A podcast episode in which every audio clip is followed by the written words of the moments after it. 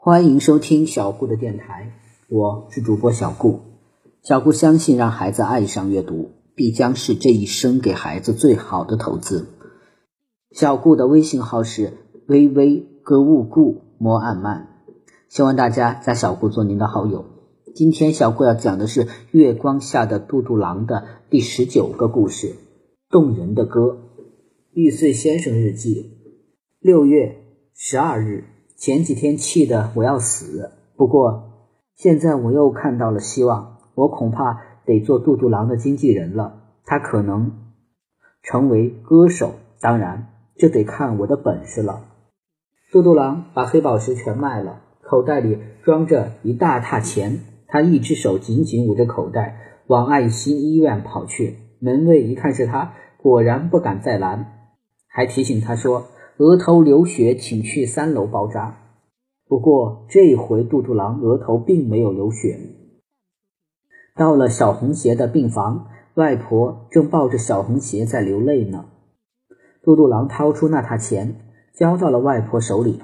外婆和小红鞋都惊呆了，他们怎么也不能相信，穿着这么破烂的杜杜郎口袋里居然能摸出这么一大沓钱。快去办手续吧。杜杜郎对外婆说：“外婆嘴唇抖了抖，说不出话来，只是连连点着头。小红鞋只知道抹着眼泪哭，连谢谢也不会说了。别这样，别这样。”杜杜郎搓着手说：“等你病好了，等你长大了，你去挣钱，然后再把钱还给我，好不好？”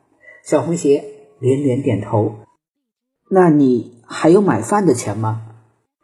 小红鞋问：“你看，我不是已经学会唱歌了吗？等一会儿我就去唱歌，保证会有钱的，放心吧。我杜杜郎运气好。”小红鞋终于笑了：“你快睡觉吧，要听医生的话哟。”杜杜郎搓着手：“我这会儿就去上班，好久没去了，还真想那里。”嘿嘿。小红鞋乖乖的躺进被窝里。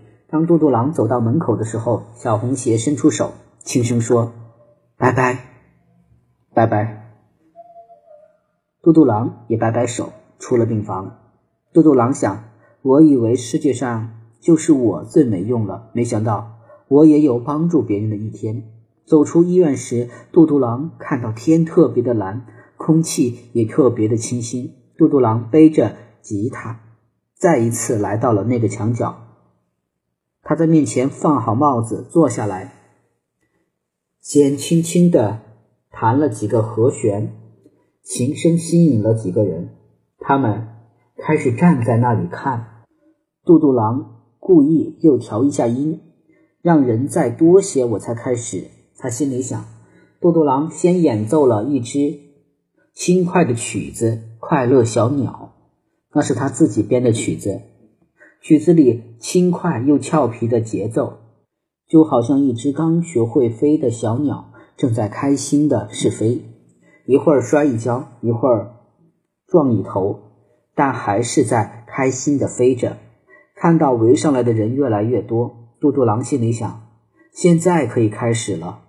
各位爷爷、各位奶奶、各位大伯、各位大婶、各位叔叔、各位阿姨、各位哥哥、各位姐姐。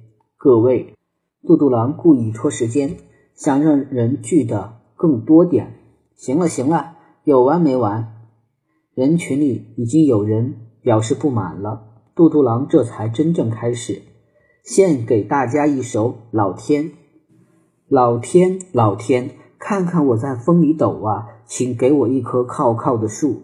老天，老天，看看我在山里转呀，请给我一条走走的路。哦哦，杜杜郎一唱完，立刻响起了热烈的掌声。起先大家还以为杜杜郎只会唱搞笑的歌，没想到他的歌会让大家心里一阵阵发紧，一阵阵感动。他沙哑的嗓子有着意想不到的感染力。杜杜郎又唱了几首自己编的歌，好多人往他的帽子里丢硬币。当杜杜郎看到人们往他的帽子里丢硬币的时候，他想到了小红鞋那苍白的脸，帽子里的硬币越来越多了，这时候，杜杜狼想象中小红鞋苍白的脸正在变得红润起来。杜杜狼一直不停地唱着。忽然，他发现人群里有一个熟悉的身影，是玉碎先生。杜杜狼想：玉碎先生来干什么？原来，玉碎先生手里拿着个录音机，正在录他唱的歌呢。